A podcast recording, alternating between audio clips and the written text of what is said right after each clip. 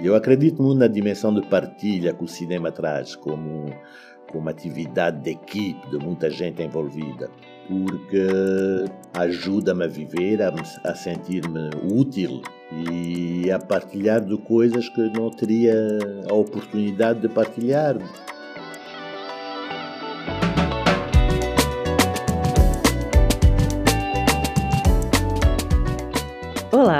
Sejam bem-vindos à série de podcast do CineGB com profissionais de cinema da África e da diáspora. Apresentado por três curadoras e críticas de cinema, uma anglófona, uma francófona e uma lusófona, esta série de podcast de 18 episódios reúne diretores, produtores, educadores e críticos que compartilham suas experiências e reflexões em torno de seus trabalhos com cinema.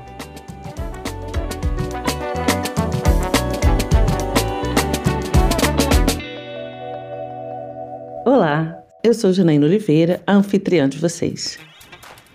Eu sou pesquisadora e curadora de cinema e neste episódio vou conversar com o produtor, curador e consultor moçambicano Pedro Pimenta. Neste episódio, Pedro Pimenta compartilha conosco um pouco da sua trajetória e seu pensamento sobre o cinema. Nascido em Moçambique, Pedro Pimenta atua em diferentes frontes. É produtor, consultor e curador e já foi diretor artístico de festivais importantes como o Durban International Film Festival e o Joburg Film Festival. Foi fundador também do Docanema, Festival de Cinema Documentário de Moçambique. Em 2018, se tornou membro da Academia de Artes e Ciências Cinematográficas dos Estados Unidos, responsável pela atribuição das estatuetas do Oscar. Recentemente, foi consultor do estudo A Indústria Cinematográfica Africana, Tendências, Desafios e Oportunidades de Crescimento, realizado pela Unesco. Hoje em dia, entre outros projetos e iniciativas, Pedro faz parte da equipe curatorial do FESPACO, Festival Pan-Africano de Cinema e Televisão de Ouagadougou, que acontece em Burkina Faso e é um dos festivais mais antigos e tradicionais do continente africano. Que bom ter você aqui conosco, Pedro. Seja bem-vindo. Eu acho que, né, para mim a sua trajetória ela se confunde, né, se trança com a história contemporânea do cinema africano nessas últimas décadas. Acho que um episódio de podcast também é pouco para que você tem para compartilhar, mas vamos ver o que a gente consegue fazer nesse tempo que a gente tem. Antes de mais nada, eu quero saber onde você está agora é, e como você está hoje.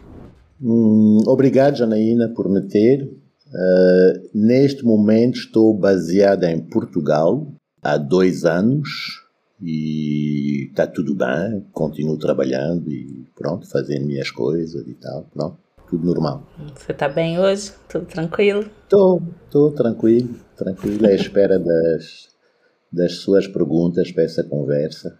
Que ótimo. Eu acho que é sempre interessante a gente começar pelo começo. É, então, minha pergunta inicial é como o cinema chega na sua vida? Como foi esse encontro? Por onde começa essa trajetória? Bem, primeiro começa há tempo demais, eu acho, mas bom, uh, isso aí não há nada a fazer. Eu acho que o cinema entra na minha vida muito jovem, por uma necessidade de, de emprego, na verdade, e muito jovem trabalhei num cinema em Lisboa, na cabine de projeção, e ali parte do pagamento era autorizar-me a ver os filmes. Depois a curiosidade foi se ampliando, e já em Moçambique, quando se criou as primeiras instituições de, de cinema, novamente por curiosidade e por necessidade, aproximei-me e iniciei a minha carreira no Instituto Nacional de Cinema, tendo passado por várias por vários setores. Iniciei no, no centro de documentação, biblioteca, etc. Depois passei para a distribuição e finalmente uh, fui transferido para a área de produção, onde recebi formação particular e a partir daí dediquei-me à produção em vários momentos, em vários contextos, mas pronto, a produção foi uma coisa que me acompanhou desde então. Uh, é claro que depois as coisas evoluíram, de, de uma instituição do Estado moçambicano, passei também pela televisão em Moçambique, no início do, da televisão, Uh, bem mais tarde, uh, criei com alguns colegas uma das primeiras produtoras independentes do país, a Ébano, e pronto, a produção fez parte do meu percurso profissional desde então e mais recentemente, certamente por uh, falta de energia, tenho feito menos produção e tenho dedicado mais em duas áreas, que é por um lado a área de transmissão de conhecimento, portanto participo de várias iniciativas de formação de jovens cineastas no continente e também uh, dedico parte do meu tempo a questões relacionadas com festivais como programador, eh, comitês de seleção para festivais, sempre em África, sempre a minha atividade profissional sempre foi focada para a África e continua sendo, apesar de estar desde há dois anos a viver na Europa. Pronto, é isso. Fala um pouquinho mais sobre essa sua escolha, desse caminho da produção, porque né? É interessante. São poucas as pessoas que desde sempre se dedicam, eu acho, tão claramente ao setor. Eu acho que eu realizei bastante cedo que eu não tinha o talento nem a competência para ser um artista, uh, um autor, um realizador e certamente não tinha a competência para ser um técnico. Portanto, quando me foi colocada a escolha de de um rumo do Instituto Nacional de Cinema, uh, considerei que a minha força era essencialmente na capacidade de organização e de gestão das coisas e de acompanhar os processos de fabricação dos filmes e muito rapidamente optei por ser isso, não sem nenhuma ambição de, a partir da produção, tornar-me realizador ou guionista, ou o que seja, não. É, eu acho que entendi muito cedo que não tinha talento para isso. E pronto, qual é o sentido de ter mais uma pessoa sem talento? Já tem tantos que não faz sentido, não é? Foi isso, na verdade. ah, pensando ainda na produção, porque eu acho que você fez tantas coisas incríveis, assim, acho quais pontos nessa trajetória que você destacaria, assim, das coisas que você produziu e, né, que você acha que foram fundamentais, assim, tanto, não digo não só em termos da repercussão que os, os projetos, os filmes tiveram, mas é, pessoalmente para você. Eu acho que eu tive a sorte de poder trabalhar, uh, na verdade, no nascimento de um cinema nacional.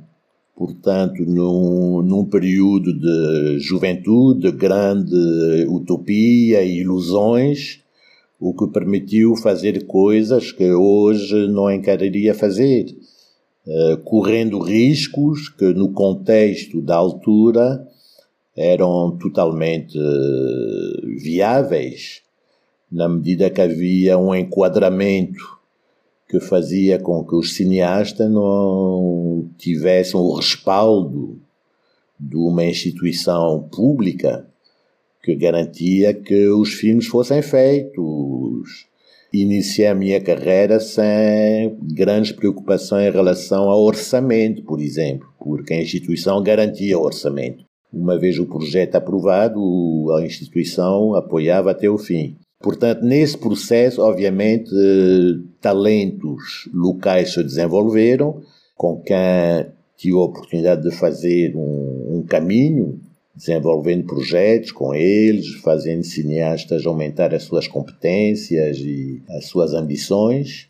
E a partir de, de determinada altura, uh, também encarei a possibilidade de trabalhar noutros países do continente. Portanto, isso colocou-me a oportunidade única de trabalhar com cineastas já, digamos, mais avançados que os que na altura estavam em Moçambique, o que me permitiu também acumular uma experiência de trabalho e de situações e, enfim, que se revelou ser útil para esses cineastas e, para minha surpresa, pronto, descobri que, como eu tinha suspeitado, tinha alguma, algum jeito para a produção. mesmo com cineastas mais desenvolvidos, mais confirmados. E isso levou-me a trabalhar em vários países africanos, o que obviamente enriqueceu a minha experiência, os meus conhecimentos de diversos contextos e aspectos culturais dessa produção, etc.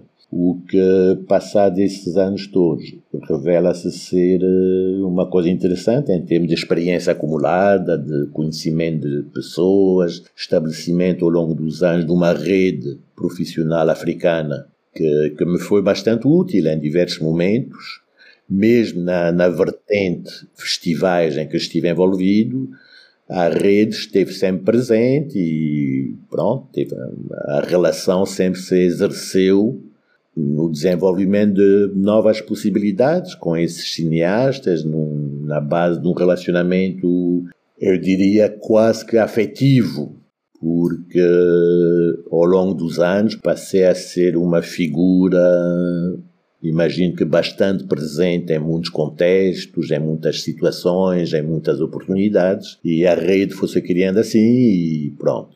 Permitiu-me fazer coisas que não teria podido fazer eh, se não tivesse constituído essa rede ao longo dos anos. Né? Uh, hoje, já numa fase de menos atividade, essa rede continua super presente, porque a rede é uma coisa que está em constante construção. Tem gente que entra na rede e sai, é substituída por, por nova gente e pronto. O trabalho que eu, fe, que eu faço na, na transmissão de conhecimentos e de experiência também tem se revelado muito útil na medida que há um capital de confiança que se cria e solicitações regulares de consulta, de intervenção sobre projetos que estão em desenvolvimento, em que não estou necessariamente implicado profissionalmente, mas pronto, tem gente que ainda considera que a minha consultoria, o meu conselho ainda tem alguma validade, o que, pronto, me faz viver numa boa.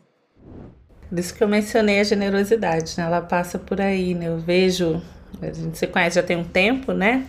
E eu vejo a forma como não só as pessoas que estão nesse. estão aí já tem um tempo, né? Que são parceiros aí dessa, dessa sua trajetória, mas essa nova geração chega sempre muito firme, muito interessado, muito atenta a tudo que você tem para ouvir, você sempre disposto a falar com eles, a ouvir e a, e a retornar eu acho que isso tem a ver muito com uma faceta da, da cultura em África em que os que têm mais idade são ouvidos. Mesmo quando não estamos de acordo, damos-nos o tempo de ouvir, respeitar a opinião, etc. E como estou bastante disponível para ouvir também os jovens e eventualmente ter uma ou duas coisas para transmitir, Pronto, isso cria um capital de confiança e de. É, cria também muito trabalho, porque há muita solicitação, obviamente, que é pro bono, não é? Ninguém paga para. Mas pronto, tem que ser feito, é feito, pronto. E eu gosto, eu gosto de sentir que, mesmo quando o meu nome não está uh, registado na ficha técnica de um filme, de saber que tem algum tempo atrás um momento em que encontrei a pessoa e trocamos sobre o sonho dele. E eu disse alguma coisa que eventualmente essa pessoa terá aproveitado, que lhe terá ajudado no, no difícil processo de fazer um filme.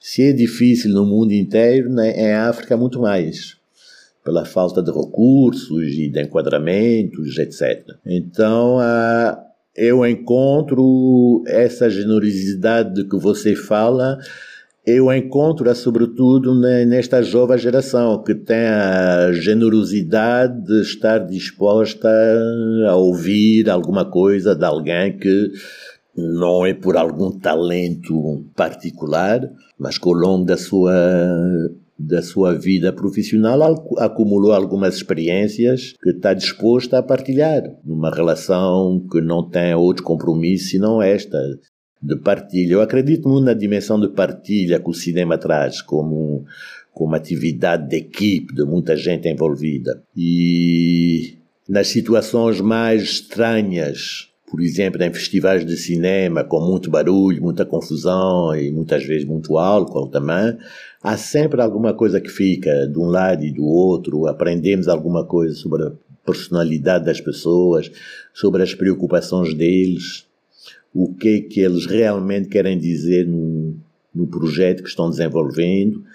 E isso creio que é também uma marca de generosidade para comigo, porque ajuda-me a viver, a, a sentir-me útil e a partilhar de coisas que não teria a oportunidade de partilhar, de universos, muitas vezes muito difícil de configurar, porque, pronto, obviamente as coisas não estão, nem sempre estão claras nas ambições do autor e naquilo que ele escreveu, etc. Mas pronto, fazer o exercício de ajudar esse autor a ver mais claro ou a orientá-lo para determinadas coisas que ele, que ele não não estava vendo, eu acho que é super, isso é, é ótimo e essa troca é muito enriquecedora de, de todas as partes. Yeah.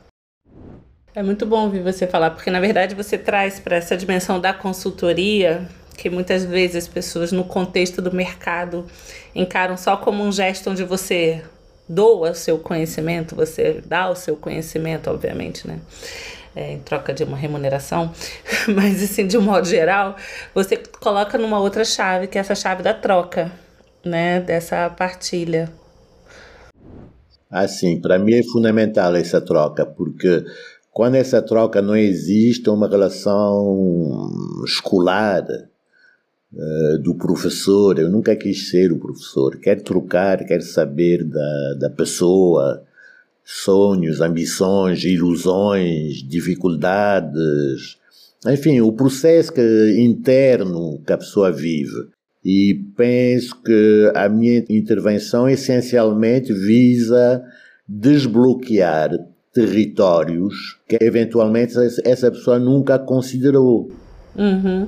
É muito interessante, na minha experiência com jovens autores africanos, que na primeira abordagem há sempre uma tentativa de não estabelecer uma relação entre a história que eu quero contar e eu próprio. Uhum. Como se a história fosse uma coisa externa à pessoa. Só ajudar uh, essa autora a estabelecer essas relações entre o eu profundo e a história que eu quero transmitir a outros, eu acho que é, pronto, muitas das vezes exerce um fascínio sobre esses jovens porque cria uma abertura de, de, espírito que lhes permite de repente ver as coisas noutra luz, com, com outra iluminação, com novas ambições, enfim. E isso me enriquece a mim também, não é? Porque, obviamente, é, extremamente difícil opinar sobre o que alguém quer fazer. Eh, quem me dá esse direito? Eu não conheço necessariamente a cultura em que se insere esta história. Uhum. Mas procuro estabelecer uma relação de universalidade, que é, enfim, a característica mais importante do cinema, para a partir de uma pequena história tentar levá-la para uma dimensão que possa interessar a mais gente e possa ajudar o autor também a se conhecer a ele próprio. Eu acho que tem esses dois lados, pronto. E faço isso com gosto, gosto de fazer, pronto. Sem, sem necessidade de nos transformarmos em, em, sei lá, em fonte de dogmas. Eu acho que é super importante deixar as pessoas também ter a oportunidade de sonhar e cometer os seus erros. Faz parte do processo, tem que aprender cometendo erros também. Aliás, aprende muito mais cometendo erro que fazendo a coisa certa é, é interessante você vai transitando, né, desse lugar da produção, desse lugar formativo aí, da consultoria, da formação, mas você também vai para outros lugares como a da programação, né, da seleção dos filmes. Então você vai encontrar os projetos, esses trabalhos em diferentes lugares é, exatamente. É, é uma relação com de, determinados projetos que, que levam a uma eternidade.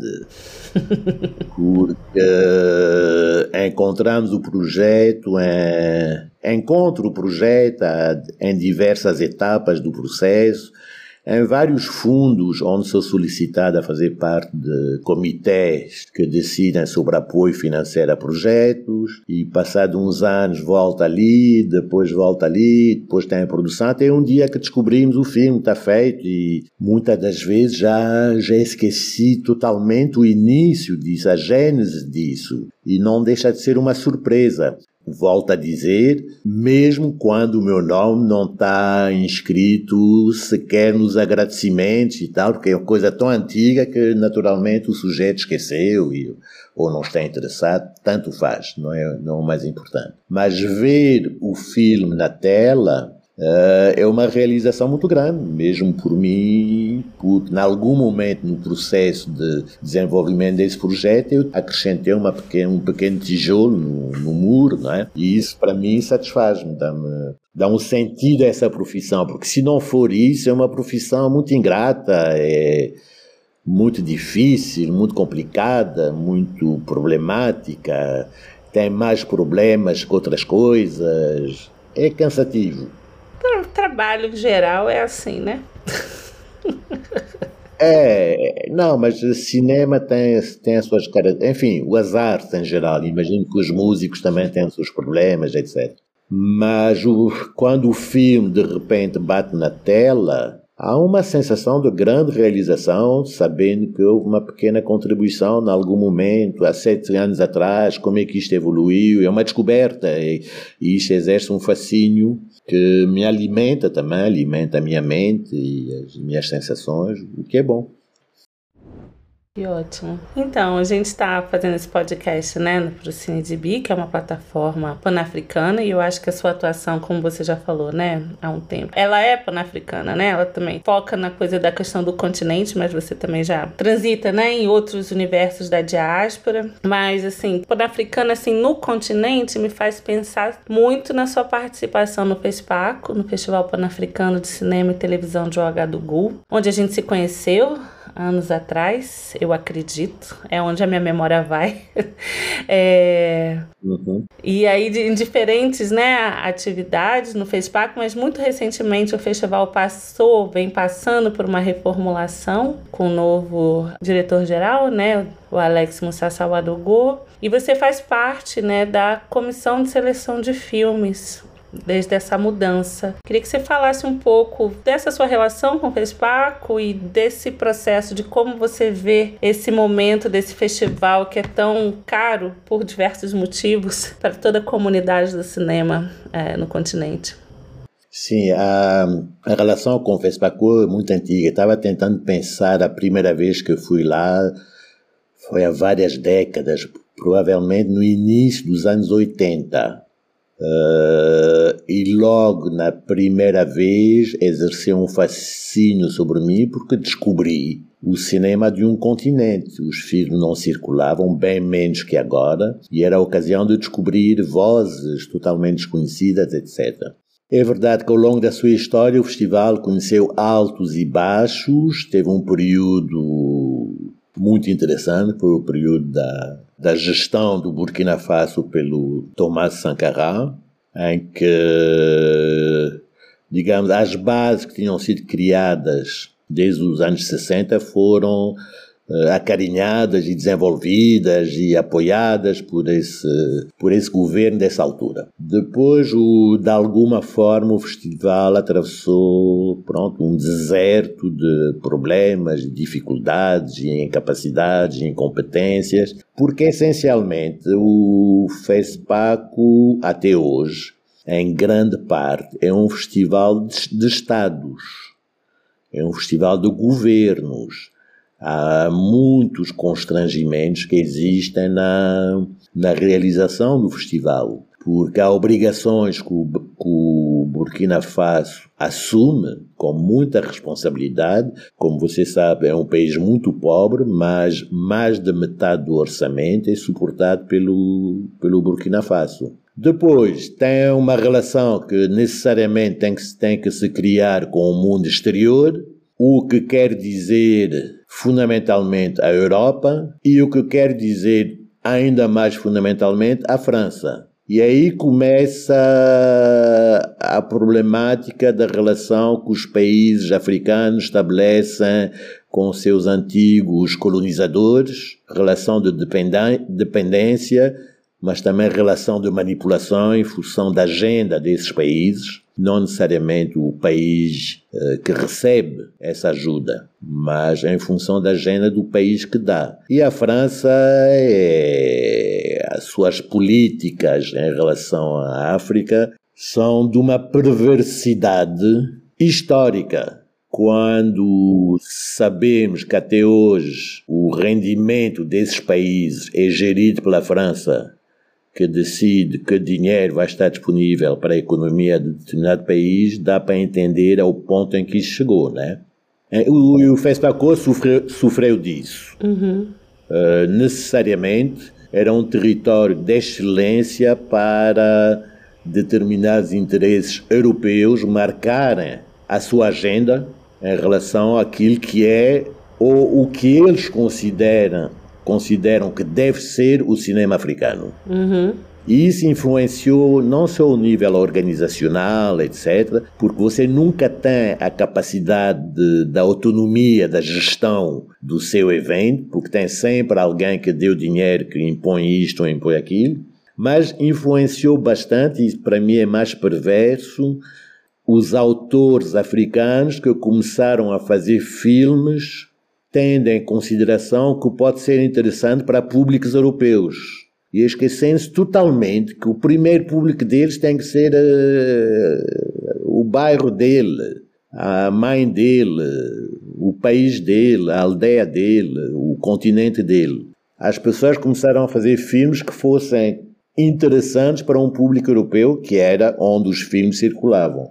Com o numérico, esta situação altera-se um pouco. Tem, uma, tem, uma, tem um grande volume de produção que é possível fazer fora dos sistemas de cooperação e de ajuda, etc., estabelecidos. Portanto, é uma dinâmica que se cria não é? com, a, com a facilidade do numérico e tem vozes que começam a exprimir coisas que não correspondem necessariamente a aquilo que o europeu quer ver na tela em relação à África. E eu penso que foi uma questão de tempo até isto também ter uma influência sobre como o governo do Burkina Faso começou a modificar a sua relação em relação ao FESPACO. Uhum. Isto é, a nova diretoria tem um território, uma autonomia que lhe permite, por exemplo, considerar o estabelecimento de um comitê de seleção pan-africano. O que parece de uma coisa tão óbvia para um festival pan-africano,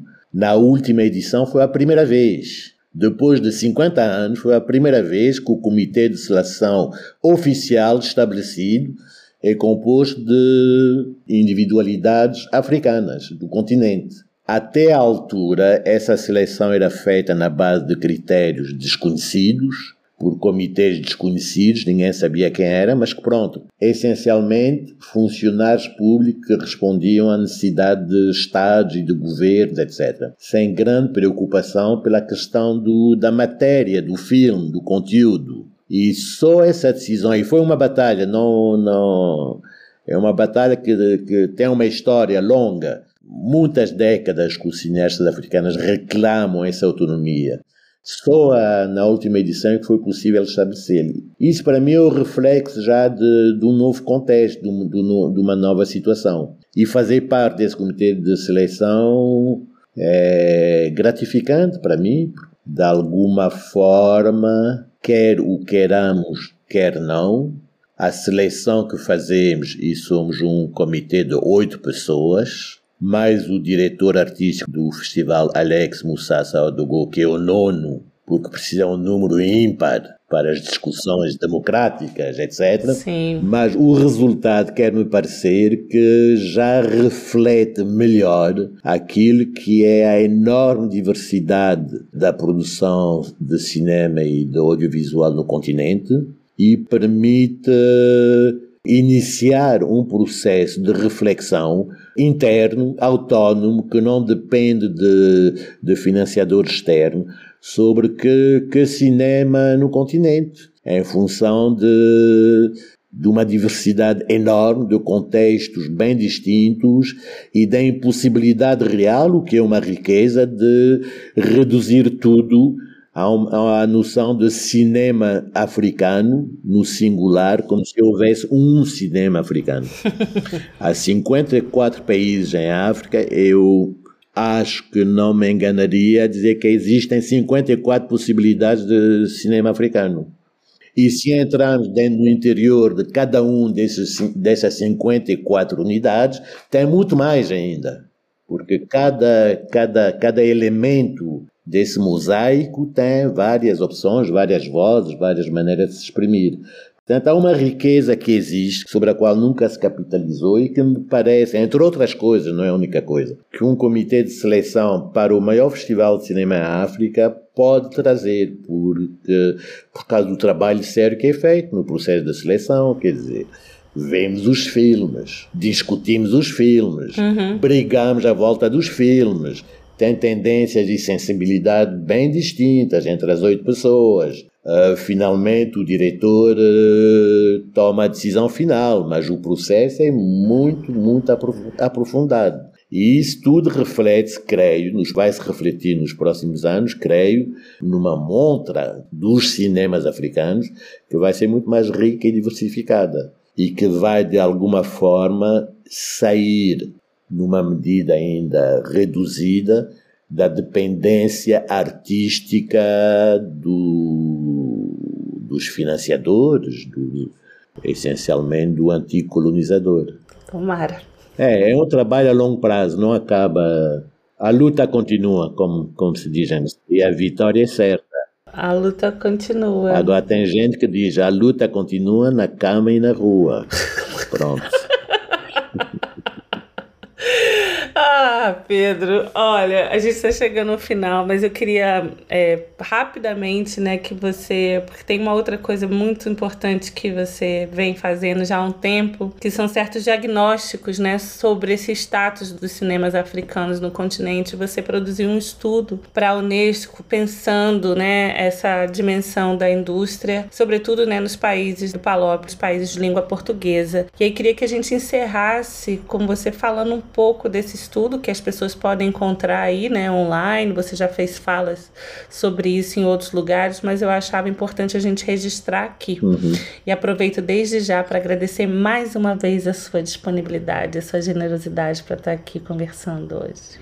É um prazer, Janaína. Esse estudo, de alguma forma, decorre da constatação que a atividade de cinema e de audiovisual em, em África é sempre pensada numa base totalmente empírica, em que cada um é livre de estabelecer um quadro e decidir que é isto é aquilo, mas essa reflexão raramente é baseada num conhecimento real das situações. Ora bem, há já vários anos que um grupo de colegas está insistindo e finalmente a Unesco viu a solicitação de se proceder a um estudo que possa constituir uma base de estabelecimento de uma economia por volta da atividade. Isto é, se tem países mais desenvolvidos e mais visíveis, como a África do Sul, Nigéria, Quênia, Egito,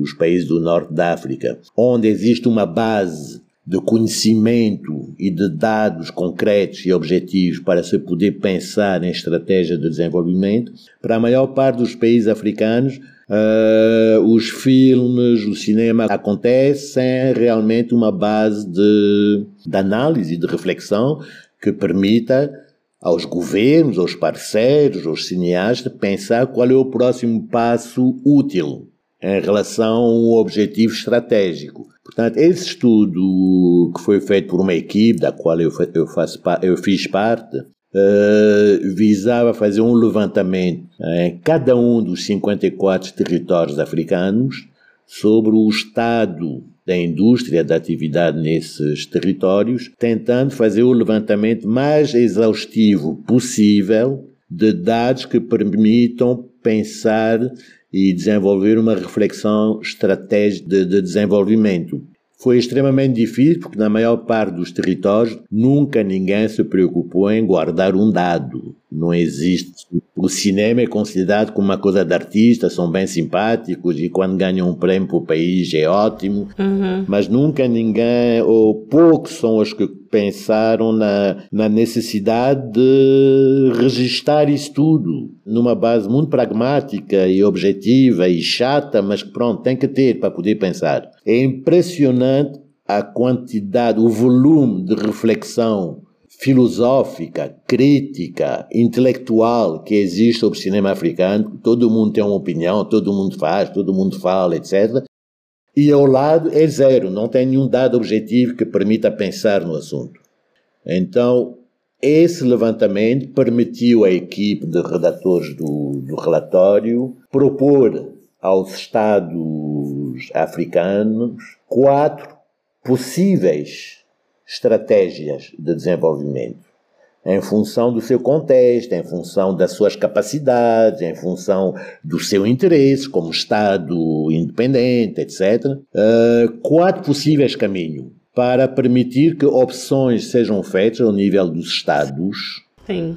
para um próximo passo de desenvolvimento, para permitir que daqui a 10 anos, quando o novo relatório for feito, quem o fizer possa encontrar mais dados para permitir aquilo que se chama em inglês raw data, não precisa interpretar eh, nada de filosófico à volta.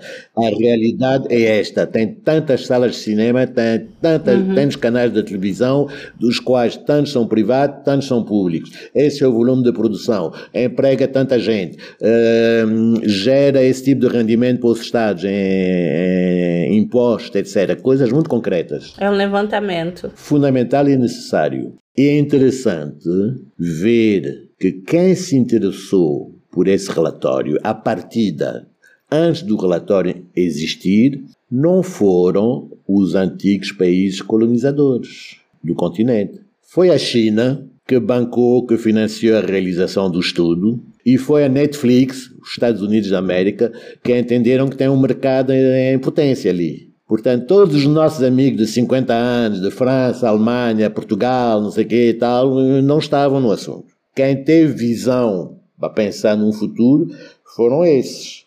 E isso é significativo para mim. Significa que finalmente tem gente em algum lado que olha para a atividade em África como um potencial de desenvolvimento econômico, um potencial de criação de, de, de, emprego e de renda, um potencial para integrar no desenvolvimento das indústrias culturais e criativas, etc. Portanto, nesse sentido, eu acho que o relatório tem, tem a sua função importante.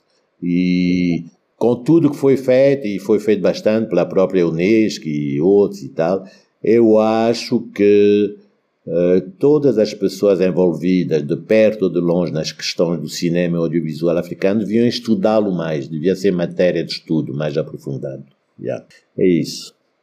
Com certeza. Fica aqui o chamado e a convocação. Pronto. Para que as pessoas estudem. Querido, muito obrigado mais uma vez pela partilha aqui. Obrigado, Janaína, por, uh, por chamar-me para essas coisas. É isso. Muitíssimo é. obrigada. Ficamos por aqui. Pronto. Obrigado, eu, eu fico bem. Até, até breve, espero. Tchau.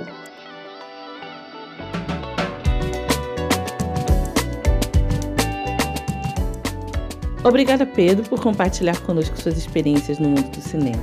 Obrigada a você por ouvir este episódio. Esperamos você no próximo.